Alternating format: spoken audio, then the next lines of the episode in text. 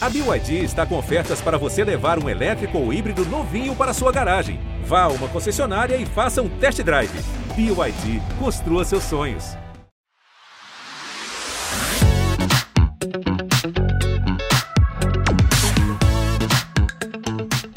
Olá, sejam muito bem-vindas, bem-vindos. A gente vai engatar um papo aqui hoje que pode não parecer, mas é profundo, hein? Porque olhar para dentro, para quem somos, nem sempre é uma tarefa simples. Com a chegada da maturidade e muitos anos de terapia, eu confesso, hoje eu consigo entender melhor as influências que ajudaram a formar a minha personalidade. Influências da família, dos amigos da escola, até da minha genética. Algumas positivas, outras nem tanto, claro. E acho que com todo mundo é assim, né? São muitos estudos, por exemplo, relacionando uma parcela da formação da nossa personalidade à figura da mãe. E vamos falar mais para frente sobre isso hoje aqui no nosso podcast, que está recebendo, como sempre, mulheres de diferentes gerações para essa troca de ideias e experiências. A atriz Paty de Jesus, 45 anos, lindíssima como todas aqui hoje. Nossa, quantas mulheres bonitas, gente. E ela que está sempre levantando a bandeira da importância da união entre as mulheres. Seja muito bem-vinda, Pati. Obrigada, Renata. É um prazer estar aqui. Finalmente a gente conseguiu. E, bem acompanhada também, né? Tem mais aí duas convidadas maravilhosas. Pois é, muito bem acompanhada. Nossas outras duas convidadas também são atrizes e estão atuando hoje em janeiro de 2023 na mesma novela, Mar do Sertão. A angolana Heloísa Jorge, de 38 anos, que faz o papel da pastora Dagmar. Seja muito bem-vinda, Elo. Muito obrigada, Renata. Estou bem, bem animada. Acho que esse encontro aqui nosso é bem especial. Tenho muita admiração por você. Queria que você soubesse disso. Ai, Luísa, muito obrigada. E eu por você, pela sua história linda que você vai contar aqui pra gente daqui a pouco. E a Isadora Cruz, a Candoca, protagonista de Mar do Sertão, atriz revelação com 24 anos e que eu já entrevistei pro Fantástico logo no início das gravações da novela. Né, Isadora? Seja muito bem-vinda. Eu tô muito feliz de estar aqui, Renata. Vim direto da gravação. É, que bom que a gente conseguiu um tempinho e mulheres maravilhosas hoje nesse papo. Tô muito animada. Obrigada pelo convite. Pô, que bacana. Mulheres todas que receberam influências de outras mulheres e influenciam muito nós mulheres hoje, né? Que responsa. Mas vamos lá. Está começando. Prazer, Renata.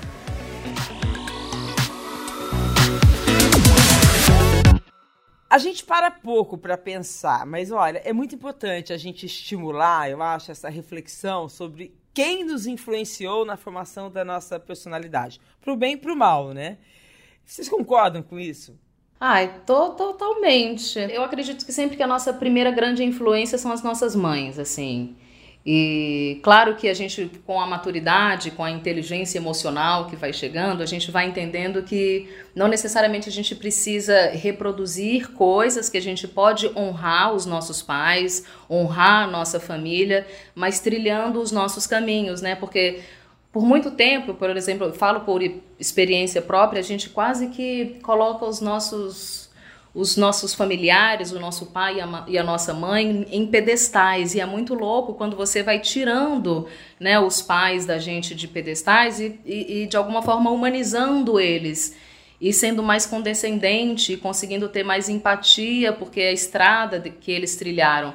Mas eu sempre falo assim que a minha referência primeira e mais importante e mais especial é a minha mãe, assim, a mulher que mais me inspirou e me inspira na vida.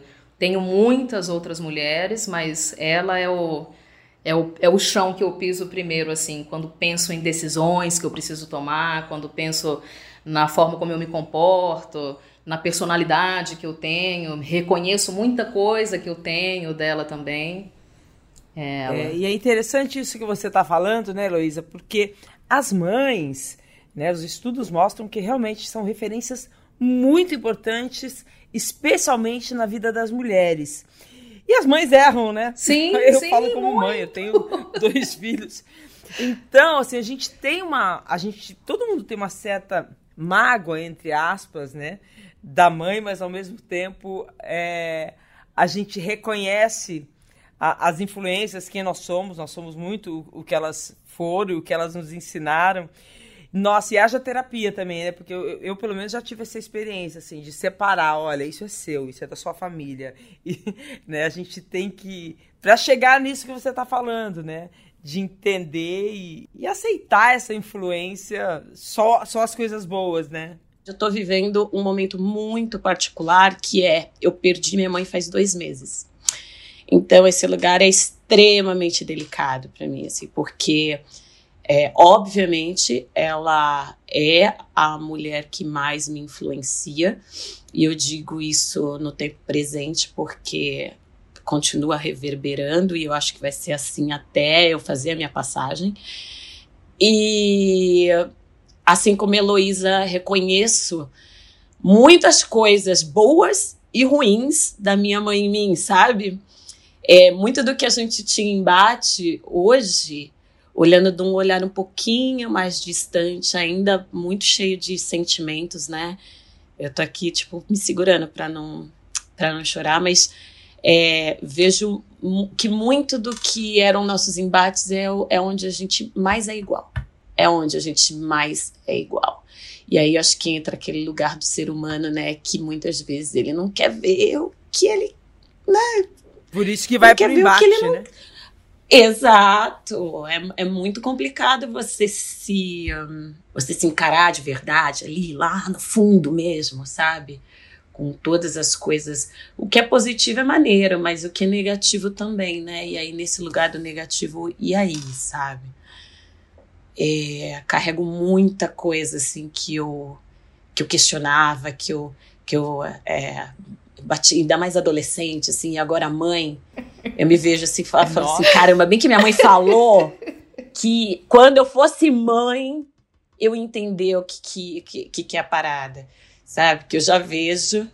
Mesmo, né? Quando a gente vira mãe, nossa, acabou. A gente entende tudo, né? E eu, eu acho também que tem um porquê de a gente vir junto, né, nessa existência. Eu acho que eu acredito mesmo que tem um mapeamento assim dessa alma ser meio que a encarregada por você nessa vida, ser o, o seu anjo da guarda, é, quem lhe dá a vida e, e assim eu acho que esse essa conexão é para sempre. Eu acho que vai além da vida.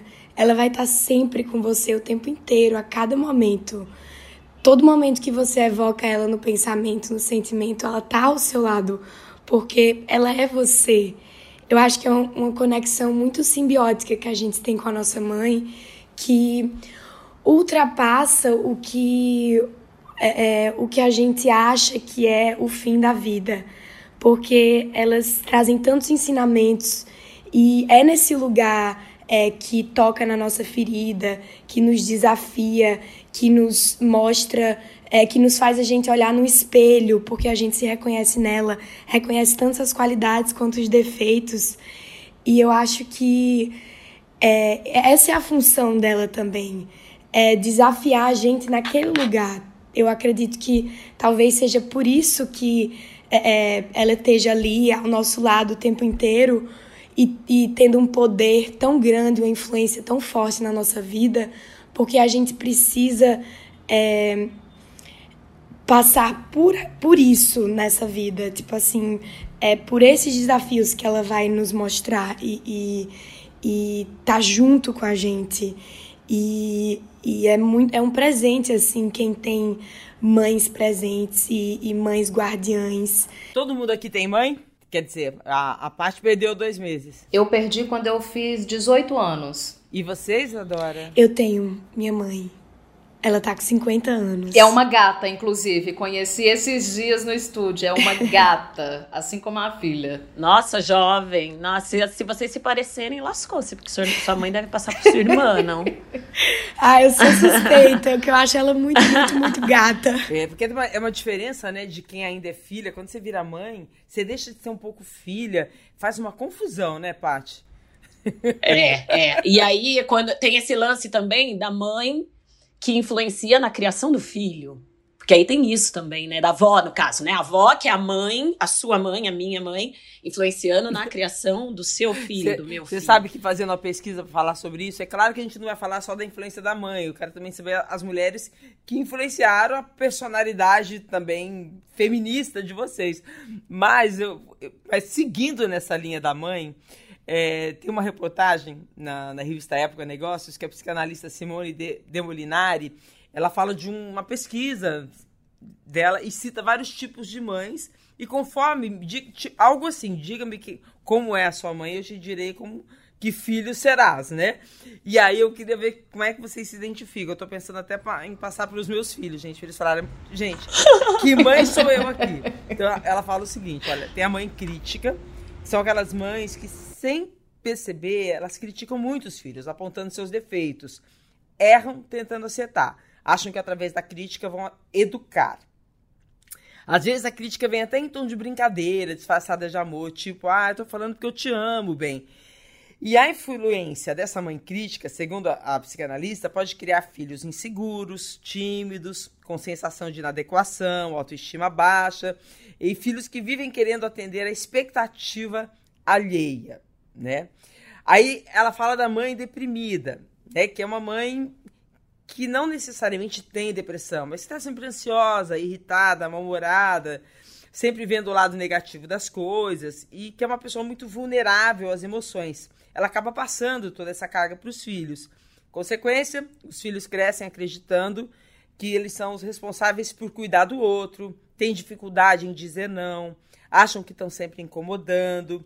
Aí tem a mãe impaciente, né, que ela não consegue atender as demandas do filho tem dificuldade de interagir com o universo infantil, né? E ela acaba exigindo do filho um comportamento adulto desde cedo.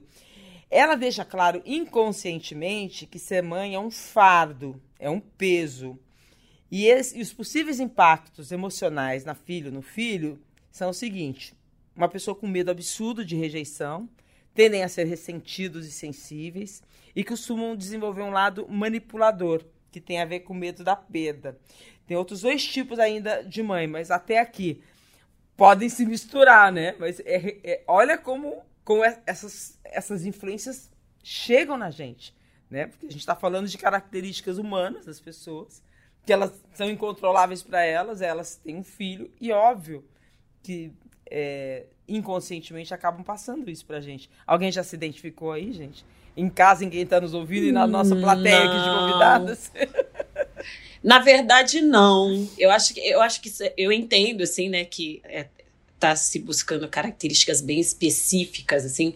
Mas é, eu acho muito difícil uma pessoa carregar todas, to, sabe, todas essas qualidades num, num, lugar.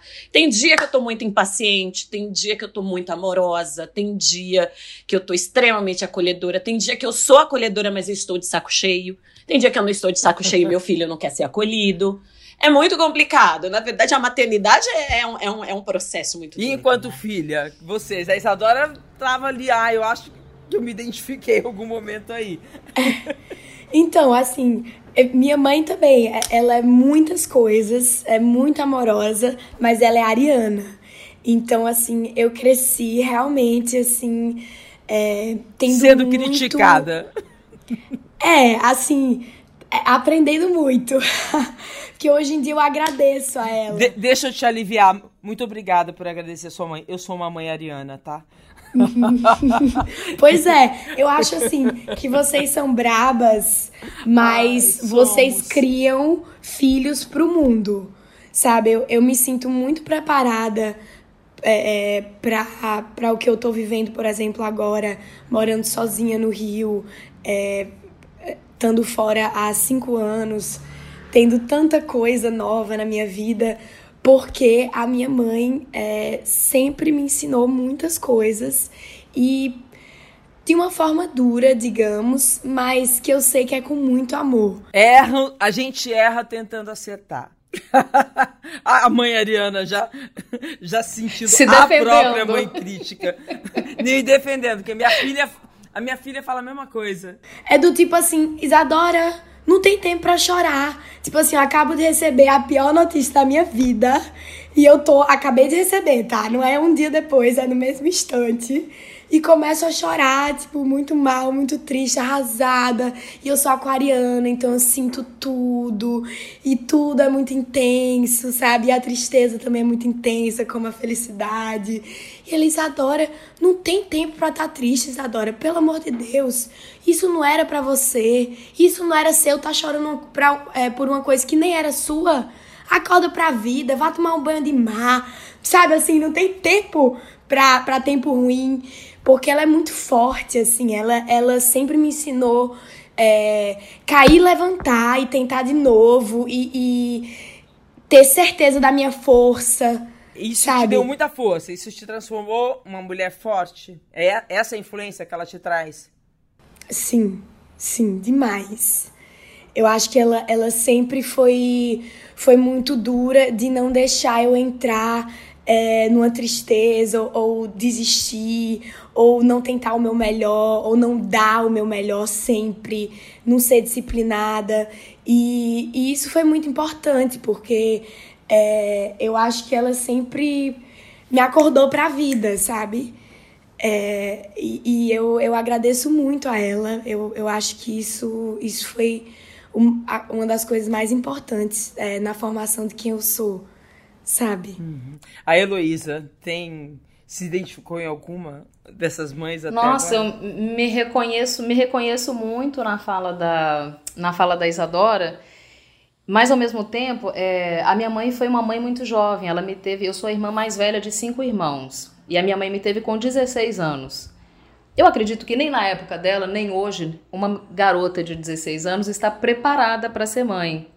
Então, eu acho que todo o ressentimento que eu fui tendo por uma cobrança, né? Minha mãe foi uma mãe é, de personalidade muito forte, super extrovertida, é, para cima, energia para cima. Ela não era ariana, mas era, era, ela era leonina. A minha também. E tinha uma. e líder. Líder. Líder, uma generala.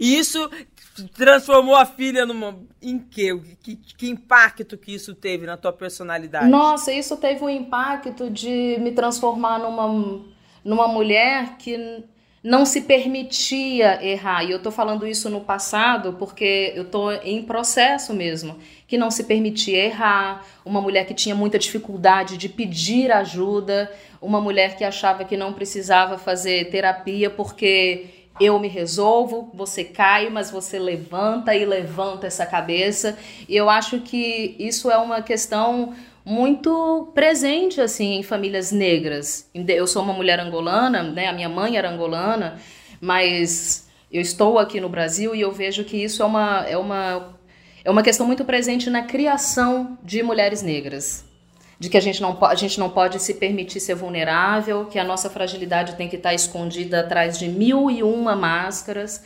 E é muito libertador, assim, eu estou falando dela nesse lugar eh, de crítica, mas é um lugar de, de, de ter compaixão, assim, de entender que o contexto dela era muito diferente do meu. Eu tenho 38 anos, eu estudei, eu não tenho filhos ainda, eu posso fazer escolhas. A minha mãe viveu num tempo em que ela não poderia fazer escolhas, ela viveu uma guerra civil, ela, ela, ela nasceu num, num país ainda colonizado por portugueses. Ela estudou até a quarta série, aí ela foi. A minha avó mandou ela para Luanda. A gente é de uma província chamada Lunda, da Lunda Norte, do Dum do Chitato. E a minha avó deu a minha mãe para ir trabalhar na casa de portugueses em Luanda, na capital. Então, eu acho que tudo isso, né, todo esse essa trajetória dela, esse contexto, foi contribuindo para que ela se transformasse numa mulher com pouquíssima paciência, com um pavio curtíssimo. E aí ela vai transferindo isso para os filhos. Mas essa análise que eu falo aqui, calminha, tranquila agora, é, é tudo muito recente. Você veio para cá com 12 anos, teve um corte no teve, teve na convivência um, com a sua mãe. Teve um corte, um corte muito, é, tudo foi muito, tudo foi muito prematuro assim na, na minha, na minha percepção. Ela me teve muito cedo e é, de alguma forma ela também me colocava. Nós éramos muito amigas, muito cúmplices e uma cumplicidade numa época que eu não tinha maturidade para absorver as questões que ela estava passando, mas ao mesmo tempo era uma solidão absurda, uma falta de rede de afeto e ela contava muito comigo. Então eu acho que a minha a minha maturidade chegou no momento em que eu não estava preparada para absorver tudo aquilo, mas aquele era o contexto da gente. E eu acho que esse rompimento, esse rompimento também, né, ela, a gente veio como refugiado, eu e o meu irmão.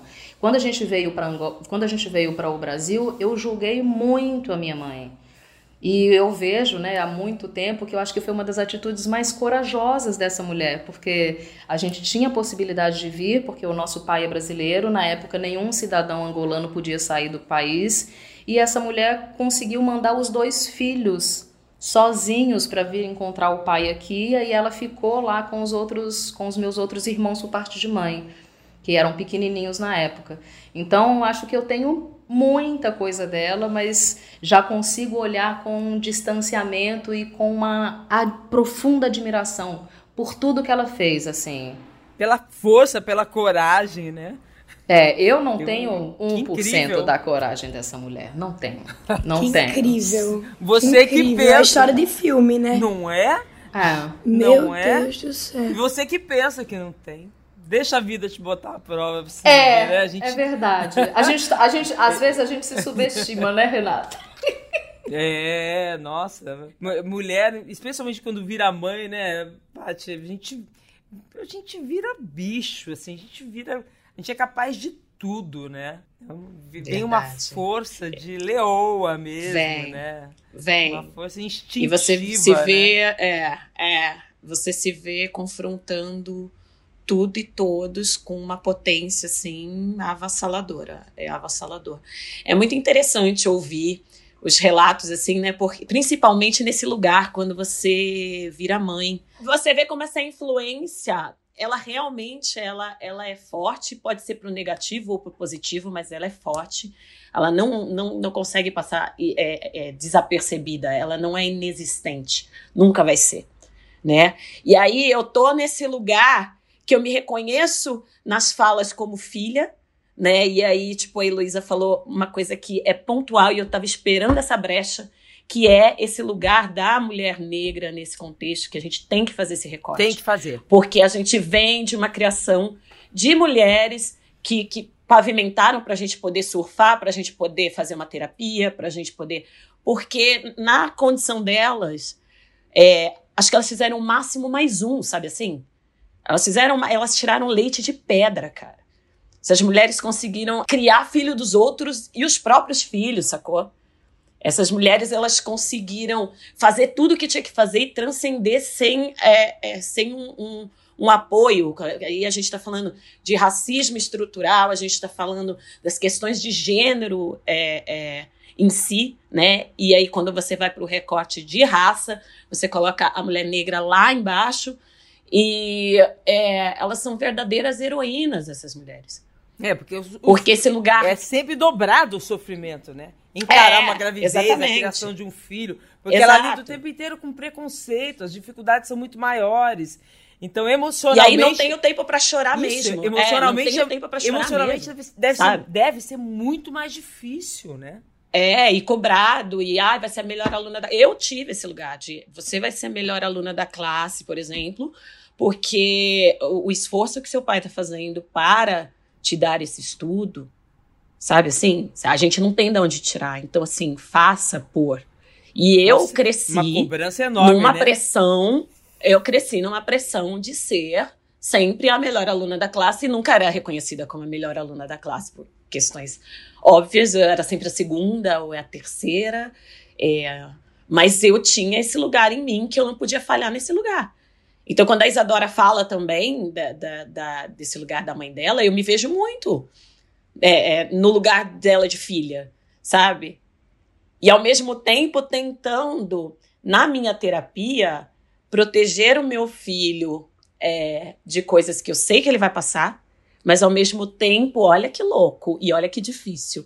Tentar não influenciar com as minhas dores. Sim, com as suas questões. Porque as minhas pessoais. dores são minhas. Uhum. É, são Ó, minhas. Posso te aliviar aqui? Só pra, Pode, só, por só favor. pra- vamos lá, só para encerrar os tipos de mãe lá da, da psicóloga, né? Qual é a mãe suficientemente boa? Ah, é aquela comprometida com a maternidade, passa para o filho a sensação de acolhimento, proteção, alegria, e aí os filhos são confiantes, com autoestima, seguros, lidam bem com a rejeição, mas tem um detalhe, gente. Estima-se que só 10% das mães tem esse perfil. Óbvio. né? Claro. Óbvio, né, gente? Não, não, não temos que ser heroínas. Eu acho que toda mãe acha Não. que se encaixa nesse perfil. Eu acho que toda mãe. Eu sou juro que essa eu sou mãe. essa pessoa. Eu juro que eu sou Agora essa mãe. Paty foi a primeira que levantou o dedo aqui, ó. não sei se ele... Eu pensei logo, é essa mãe que eu vou ser. Essa mãe que eu vou Eu ser. também, eu já quis, eu já resolvi a mãe que eu vou ser. Eu vou mandar no grupo de família qual mãe eu sou. Por favor, muito cuidado com essa resposta. Mas é, mas é muito interessante, né? Porque é a primeira. A gente começou a falar das mães, porque é a primeira referência de mulher que a gente tem na vida. Mas vai passando e a gente quer ser aquela mulher que a gente viu, né? É, a, a mãe até deixa de ser a referência da, da mulher que a gente quer ser, né? É, cê- Vocês se lembram de algum momento e falam, nossa, eu quero ser essa mulher? Eu me lembro, assim, eu muito nova dançando numa academia, e tinha uma mulher que eu admirava muito, porque além dela ser linda, ela, ela, ela era. é, Ela. Eu não sei, eu tinha uma admiração pela maneira como ela levava a vida. Ela era muito zen, é, muito. Acho que talvez ela fosse muito calma, talvez ela tivesse uma calma que eu desejaria ter na vida. Aí eu, eu nem sei direito quem ela é, por onde ela foi, mas eu tinha uma idolatria por essa mulher pela calma, pela sensação de, de que tava sempre Leveza, é, talvez. talvez leveza. Eu vi assim, eu acho que minha família de mulheres todas italianas, agitadas, as pessoas muito e eu tinha assim, eu queria uma personalidade calma. Ela ouvia as pessoas, achava ela inteligentérrima. Enfim, não é nenhuma personalidade, mas vocês tiveram esse momento na vida de vocês como artistas? Eu imagino que vocês devam ter muitas referências, né? Como, como eu tenho as minhas como mulheres jornalistas, né? Eu lembro que eu via Marta Suplicy falando em aborto, falando em, em- na época da TV Mulher, falando em Revolucionária. é, você não tem que casar virgem, É. você tem que ter prazer. Marília Gabriela. Marília Gabriela, isso. É, não é da geração da Heloísa e da Isadora, longe disso. Mas assim, se falava na, Mas eu, eu peguei esse. no finalzinho, né? Você deve ter pego. Era a Peguei primeira vez que se falava na televisão que a mulher podia ser livre, que ela tinha que ter prazer sexual sim, que sexo não era pra procriação, que a mulher tinha que trabalhar fora. Então, nossa, eu era. Eu não perdi, eu amava aquelas mulheres. E isso me ajudou muito a ser quem eu sou. Pra mim era o proibidão, vi escondido, escutava escondido, era o proibidão. A jura era proibida. Era muito moderno, era muito nova. É, eu tô citando gente, isso era pra, muito moderno. pra, pra incitar vocês, assim, onde que marcou vocês, assim, nossa, eu quero, quero ser essa mulher. Comigo aconteceu, eu, eu tava fazendo uma série, já tava trabalhando como atriz, já morava aqui no Rio, era bem, tava bem no iníciozinho assim da minha chegada. E aí eu fazia um personagem super pequeno na na série Sob Pressão, dirigido pelo Andrucha, um projeto lindo que tá na, na Globoplay, acho que eles já estão na quinta temporada. Eu fiz a primeira e a segunda. Projeto maravilhoso. É. E aí eu fazia uma enfermeira chamada Jaqueline. Aí eu li, chegou, né, toda quinta-feira sai o negócio do, do roteiro pra gente, e aí eu li que eu ia ter que cuidar, tinha uma cena que eu teria que cuidar da dona Zezé Mota, e aí num outro capítulo eu ia cuidar da dona Leia Garcia. Gente, já começou assim. Que fazia a esposa do seu Antônio Pitanga. Eu falei assim, gente, não tá acontecendo. Isso não tá acontecendo. Porque são grandes referências pra mim, assim. Falando da nossa, da, da nossa indústria. Claro que eu admiro muitas outras pessoas é, de outros lugares. E, assim, antes de, de me tornar atriz... Mas eu tenho na lembrança, na memória, assim, o quanto eu tremia, a minha mão tremia, eu não conseguia dar o texto, eu tenho a sensação, quase que a sensação física da boca seca, da falta de ar, de não conseguir olhar direto no olho, assim, de olhar para o chão. E eu já estava trabalhando como atriz, eu já tinha todas as ferramentas, eu já tava, a gente já estava tipo assim, quase final da temporada, já estava super à vontade ali, surfando na personagem, super operacional, amando fazer o projeto. Mas a presença dessas três pessoas me intimidaram num lugar muito bonito e que eu reconheço que é por por tê-las como como como inspiração assim para a atriz que eu sou hoje. E pensando que no tempo em que essas pessoas estavam no auge da carreira, não que elas não estejam hoje, a gente falava sobre o racismo, por exemplo, de uma maneira bem diferente da que a gente fala hoje, né? A gente não tinha rede social, a gente tinha um movimento negro, mas eu acho que essas pessoas foram artistas muito solitários. Então, mas elas te passaram uma sensação de pertencimento maior? Ah, e elas me passaram a sensação de que eu estava no caminho certo e que eu queria ser como a dona Zessé, de que eu queria ser como a dona Leia. Elas, foi essa, essa sensação de, ao mesmo tempo, de um nervosismo absurdo, mas tipo, meu Deus, eu cheguei lá, porque eu tô trabalhando com a dona é. Zezé Bota. E, e, há pouco tempo atrás eu gravei o Fim, que é uma série também que vai estrear o ano que vem, esse ano, na, na Globoplay. Da Fernanda Torres, né? Da Fernanda Torres. E quem faz a minha mãe é a dona Zezé Mota. Então, falei, gente, Olha é isso. o universo, né, que vai promovendo esses encontros pra gente. É, ela é uma referência, é uma, uma mulher que influencia, assim, que você tem como meta. É uma inspiração para mim, pra, é uma inspiração pra, pra atriz que eu sou, com certeza, assim, falando, trazendo pro recorte Brasil, tenho muitas outras, mas ela, a Zezé, a Dona Ruth, a dona Leia Garcia. É. Chegou muita coisa pra gente quando eu coloquei no Instagram, né? Olha, as entrevistadas são essas. Chegou muita pergunta pra Isadora falando da força da mulher nordestina, né? Porque elas falaram desse recorte da mulher negra, mas tem o recorte da mulher nordestina também, né? Do sotaque nordestino, né? Sim.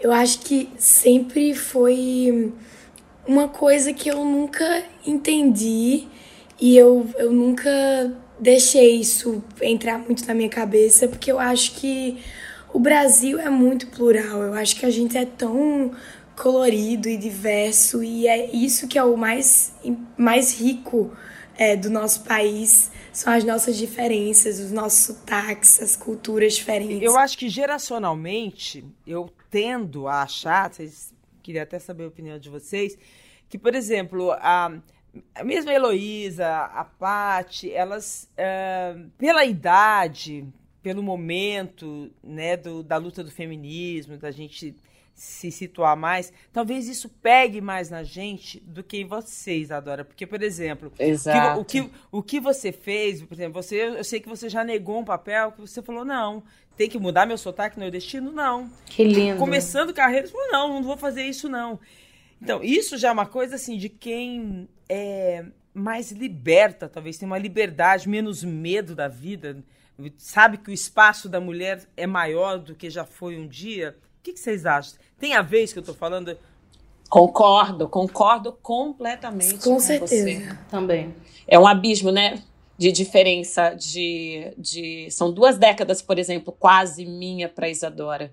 É, quero que meu filho reproduza esse tipo de fala, sabe? De assim, de comportamento, ai, né? É, bicho, não preciso me preocupar, não, não sair sem, sem a identidade, mãe, hoje sabe? Por exemplo, não vou precisar sair com a minha identidade porque ninguém vai, é, sei lá, sabe, cruzar comigo e achar que eu sou tal pessoa por causa da minha. Cor.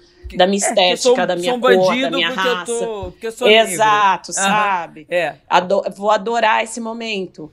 É, e, e, acho também que a gente, né, é, se, né falou para mim e para Heloísa, eu acho que a gente também, a gente é uma fase de transição, eu, eu sinto às Eu vezes. sinto isso também, Paty, muito forte. Sabe, que a gente não tá nem lá e nem cá, a gente tá começando a colher frutos que talvez a próxima geração, que é a da Isadora, já tenha esse lugar. Eu adoraria virar e falar assim, olha, é, falei não para tal, não sei o que lá. Eu falei não para um projeto é, agora, final do ano. Foi a primeira vez em quantos anos de vida artística. Foi o primeiro não que eu falei e eu ainda fiquei sofrendo, me culpando. Olha esse lugar de falar assim, cara, e se não aparecer mais nada, tipo, uma, uma carreira já praticamente sólida, E a gente ainda se culpa nesse lugar de. Eu sei que eu fiz o melhor para mim, mas eu fiquei ainda nesse lugar da escassez, sabe? Será que eu tenho, será que eu tenho direito de dizer não, né?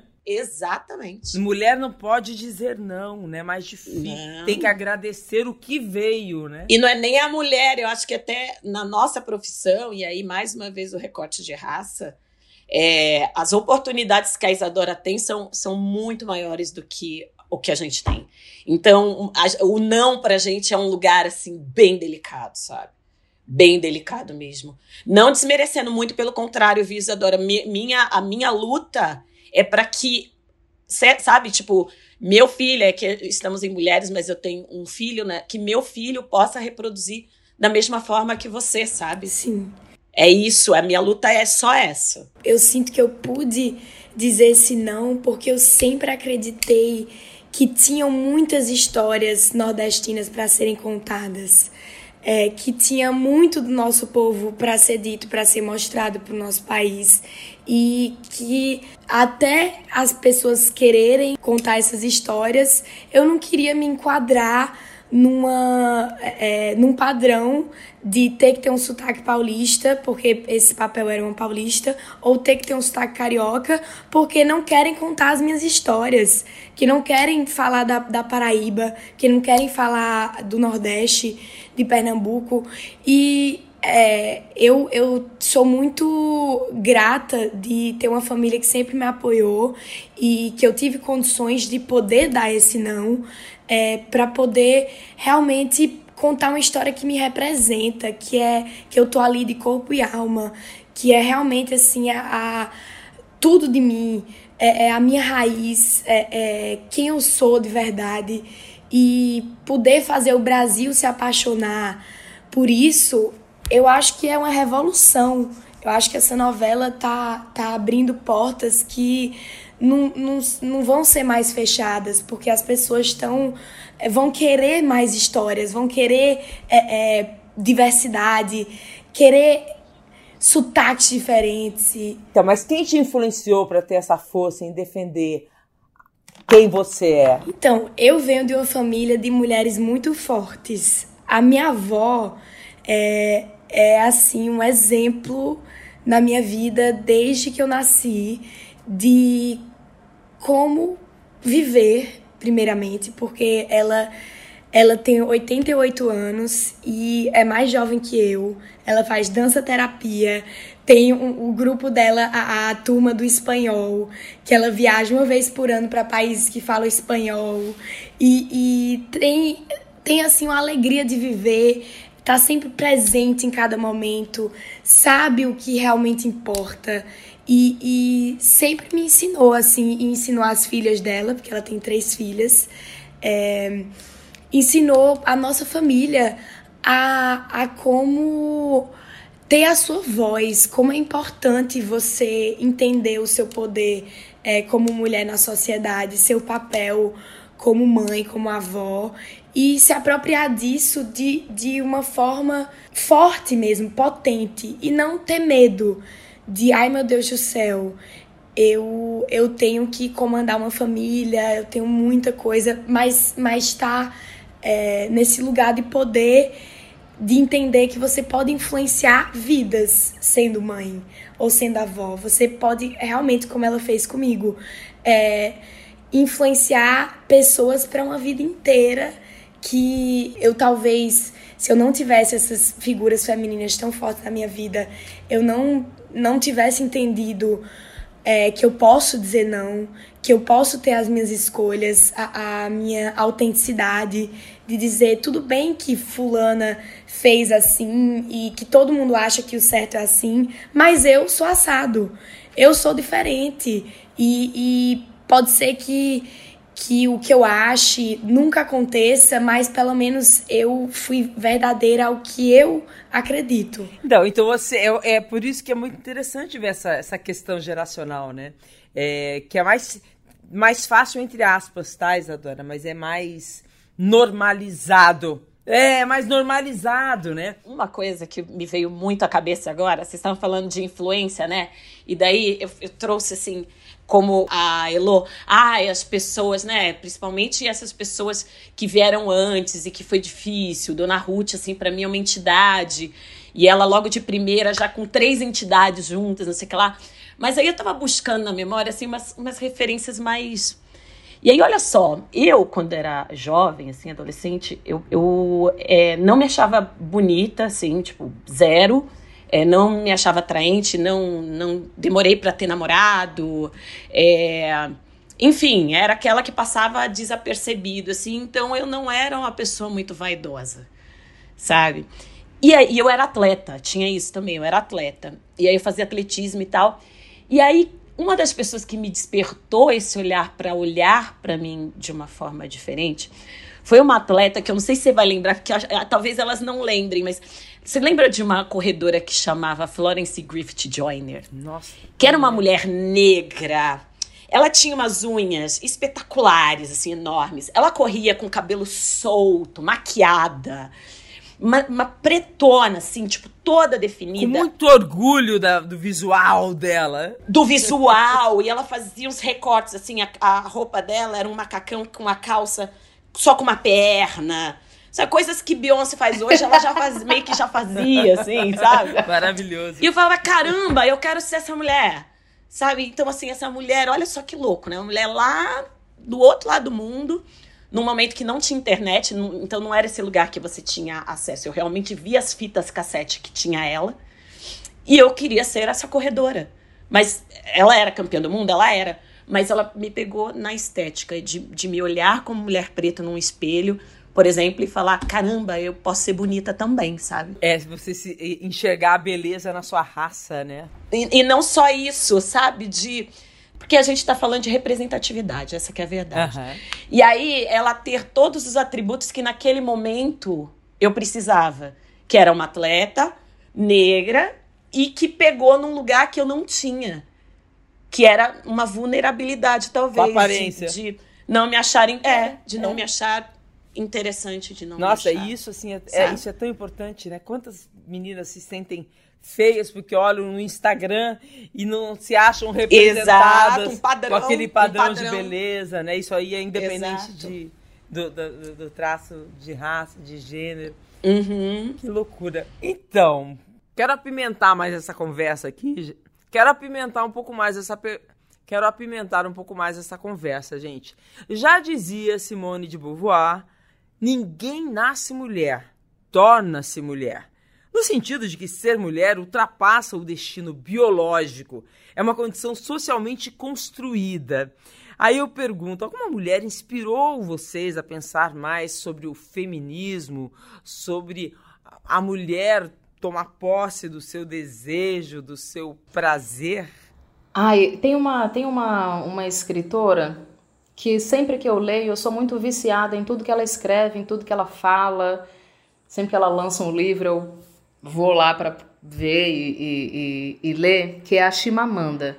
A sensação que eu tenho quando eu leio. Ela não fala só sobre feminismo, mas ela fala sobre feminismo.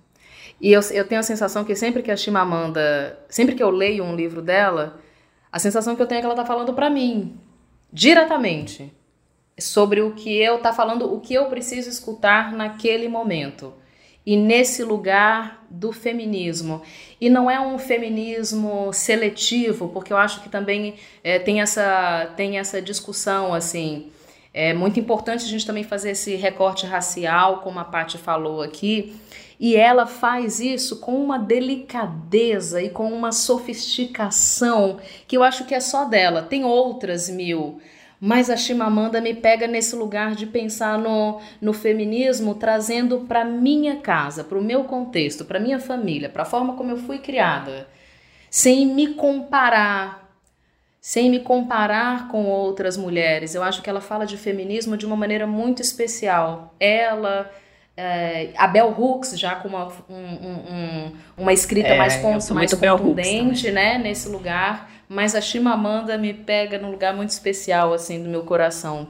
A Chimamanda também me influenciou muito é, no, no, na maneira como eu penso sobre o feminismo, porque com ela eu consegui entender perfeitamente que o feminismo não é o oposto do machismo, né? Sim. Ela bate muito nessa Sim. tecla de que o feminismo faz bem para o homem também, faz bem para as relações amorosas, porque é, quebra né, aquela ideia de que a mulher quer brigar com o homem por uma posição. Não, a gente quer Exatamente. igualdade de direitos, né? E que isso vai fazer bem para o homem, né? Vai Sim. permitir o homem a ser a colocar a sua emoção mais para fora, né? E o, enquanto que o machismo é a opressão da mulher. Em nenhum momento a gente quer oprimir o homem, né? Sim, a gente quer é, igualdade de, de oportunidades, né? Que eu acho que esse é o grande problema de a gente. De, pelo eu cresci é, é, no meio muito competitivo, assim. Eu, eu, na minha escola, era escola de freira, meu colégio, assim, até os 13 anos, é, tinha um, um ar muito competitivo entre as mulheres. E eu acho que é porque são poucas oportunidades, é, oportunidades dadas às mulheres. Às vezes a gente está competindo para uma vaga, é, que tem uma vaga para mulher e 30 para homem. E assim, eu acho que a gente precisa ter as mesmas oportunidades. É isso que, que, que eu acho que é a luta do feminismo. Eu acho que não é da mulher ser melhor que o homem. Essas mulheres ajudam muito a gente a entender isso. Sim, sim. Olha, a gente fez várias perguntas. Num resumo, a gente separou uma aqui para vocês, para encerrar nosso podcast de hoje, que a gente achou interessante, né? Que é o seguinte: o que vocês pensam sobre quem diz que não é possível unir mulheres por causa da tal rivalidade feminina? As influências que a gente vem sofrendo na vida, acho que a gente já consegue eh, entender a importância da união da gente, da influência de uma de outra, da história de uma de outra. Ó, eu vou falar como mais velha. Aqui. Vamos lá. Isso, primeiro, primeiro as mais velhas, garota. Aí teria que ser eu, tá? 58. Não, é, eu acho que a gente tá nesse processo até é, é, falando das, das mulheres que influenciam a gente, né? A gente tá nesse processo desse entendimento mesmo, porque é, para a maioria das mulheres, né, para a gente que está tentando é, avançar esse lugar, para a gente que já entendeu que, que, que é, é muito melhor a gente estar tá unida por, por N questões, é, a gente já percebeu que isso é um mecanismo social para nos deixar à parte. Você entendeu? Porque quando a gente tá junto, a gente é uma revolução, né?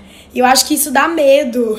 É, claro que é, mas eu acho que é muito difícil. A dificuldade é desconstruir uma história que foi criada e que funciona muito bem de silenciamento das mulheres. Você entendeu? Isso não é, não, não sou eu, não é a Renata, não é você, não é, não é Elô. É, é, um, é, um, sistema, é um sistema muito bem arquitetado. E que se a gente não tiver atenta, a gente perde direitos. A gente dá um passo para frente, precisa estar atenta, porque senão nos tiram direito, a gente tem que caminhar três passos para trás para dar mais um para frente, sabe? Então, assim, o que, eu, o que eu curto muito dessa nova geração é que os debates já são outros, né? Outros. Eu, eu vivi esse lugar da rivalidade é, num outro, de, um, de uma outra forma, porque pra gente mesmo era escasso real. Então, assim, para um espaço para uma mulher era difícil, para uma mulher negra era impossível. Então, assim, é, tenho histórias maravilhosas, tipo, com Cris Viana, assim, a gente foi modelo antes de ser atriz, e que quando a gente chegava nos castings, a gente falava assim, bicho, o que, que essa mulher tá fazendo aqui? Porque vai ser ela ou eu. Como que eu vou amar essa mulher? Sabe? Como que eu vou amar essa mulher se tem, tipo, se eles estão escolhendo 25 mulheres, só uma negra? Eu não tenho como, porque minha sobrevivência depende de eu rivalizar com essa mulher. Sabe? Então, assim, a gente desconstruiu esse lugar. Esse foi, acho que, o caminho mais difícil, sabe? De você entender que se a gente se, se, se conectar é, até esse movimento, sabe, de ver mais diversidade na TV, que é o nosso caso, né, em vários diversos outros lugares, mas eu, eu acho que parte desse movimento, de ao invés da gente rivalizar, a gente começar a se unir e pedir direitos, sacou?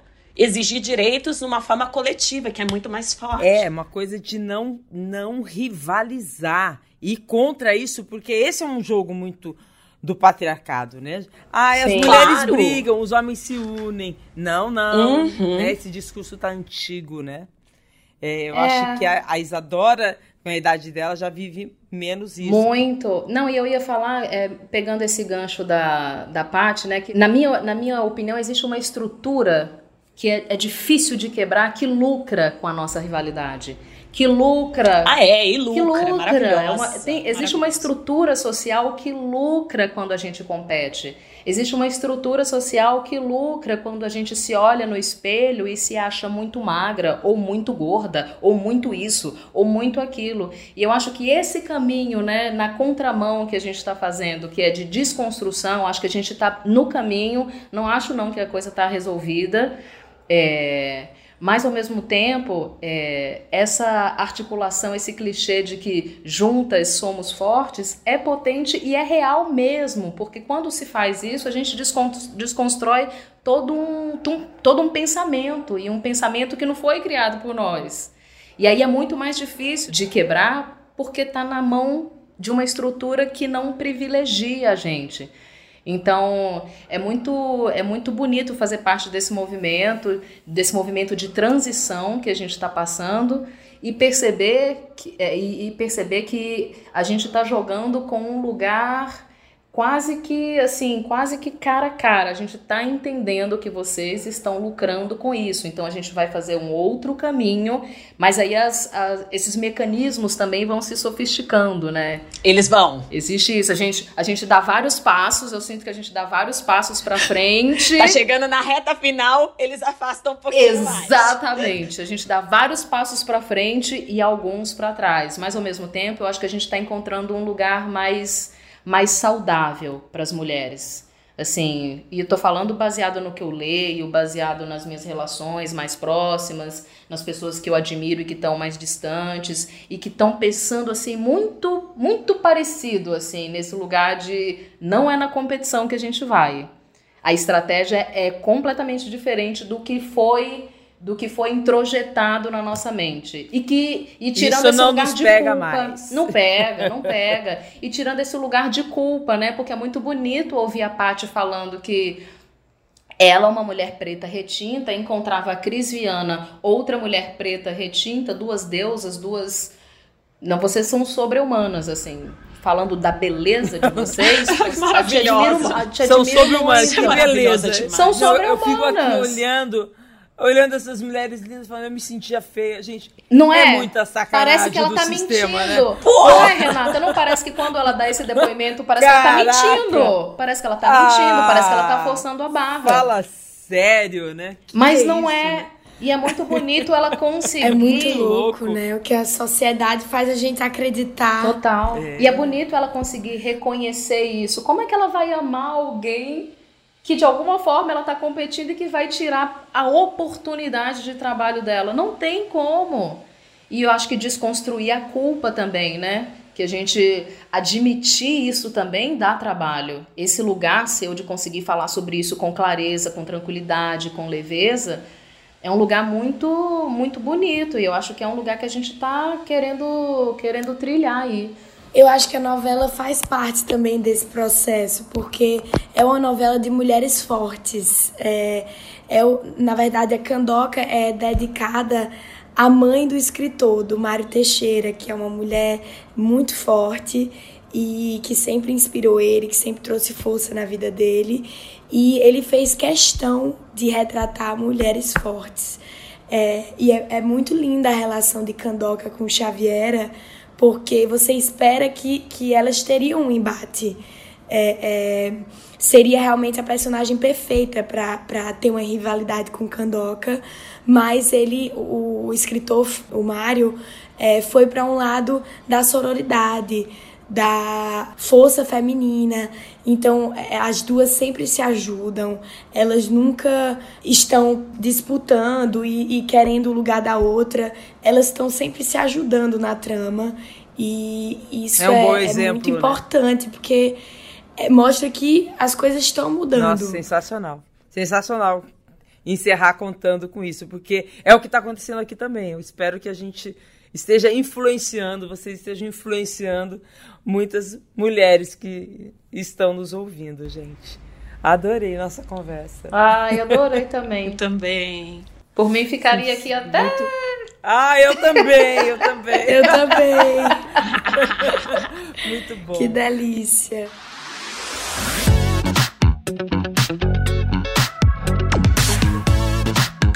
E lembrando que o Prazer Renata é um podcast feito por mulheres. Produção Duda Kuner e Isadora Neumann. Edição Letícia Amâncio. Direção Perla Rodrigues.